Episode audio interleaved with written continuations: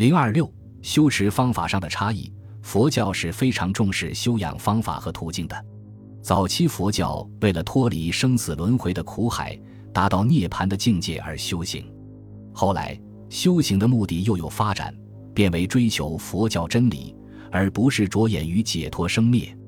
印度佛教的修行方法五花八门，归结起来主要是两个方面：即定和会，也称止和观。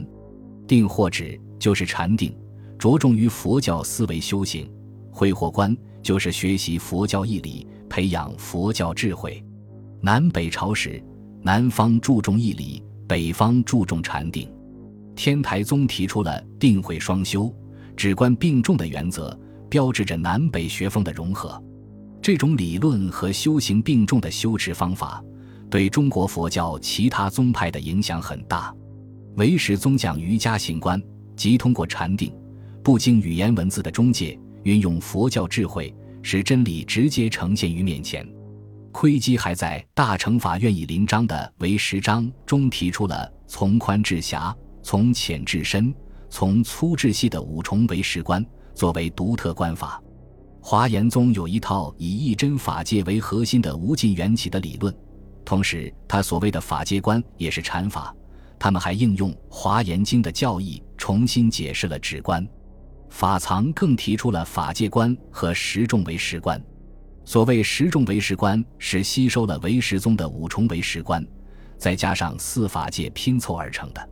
主张把法界归于一心，即把一切事物都看成是心中的观念，而在思辨中达到圆融无碍的境地。净土宗属于重信仰不重理论的宗派，他的理论简单，法门简易。讲究修持者以念佛行业为内因，以弥陀的愿力为外缘，内外相应，往生西方极乐世界。他强调不一定要通达佛经，广言教程，也不一定要静坐专修，只要心愿具足，一心称号念佛，口称佛名，就可以进入佛国。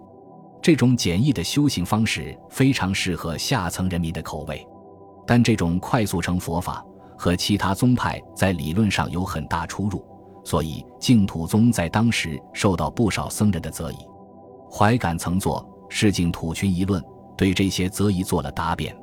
禅宗虽然标榜不立文字、教外别传，但也极重修行，有一套明快细密的理论。禅宗主张见性成佛，即通过自我本性、自我意识的反思来证悟宇宙整体的实际，而不假外力。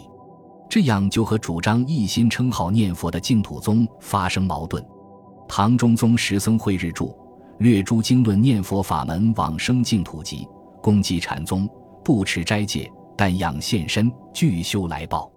口虽说空，行在有中，以法训人，即言万事皆空，即至自身，一切皆有，击中禅宗要害。禅宗也反对净土宗建造塔庙等所谓的功德。主张但令心静，此间即可成佛，何处别有西方净土？争论的结果，促进了禅宗与净土宗、真言宗、律宗的相结合，最后汇合成为真正中国式的佛教。律宗以研习和传持戒律为特色，他将全部戒律归纳为只持、坐持二类。由于对所具经典四分律的理解和运用不同。长期隐居终南山传道的道宣开创了南山律宗，同时还有扬州日光寺法力的相部宗和法力的弟子怀素在长安西太原寺东塔开创的东塔宗。他们自成一派，长期争论，不得统一。唐代宗大历十三年，敕领三宗学者代表集会，讨论鉴定统一流行的戒律，虽由国家出面调和异议，也未见成效。不过，由于南山宗的畅行，其他两宗很快也就衰微了。密宗修持方法的神秘主义色彩最为浓厚，他以咒语作为修习方法为特征，主张修行者要身、口、意三密相应，有极复杂的仪轨，需经导师秘密传授。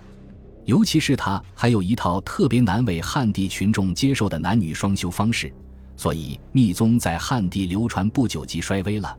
后来主要在西藏地区流传，至于三阶教的修行方式，则迥异于其他宗派，他提倡以苦行忍辱为宗旨，被其他宗派视为异端而遭到讨伐。中国佛教宗派的修持方法虽然各异，但其发展的趋势是使修持成佛成为快速而简易的事情。禅宗、净土宗莫不是如此。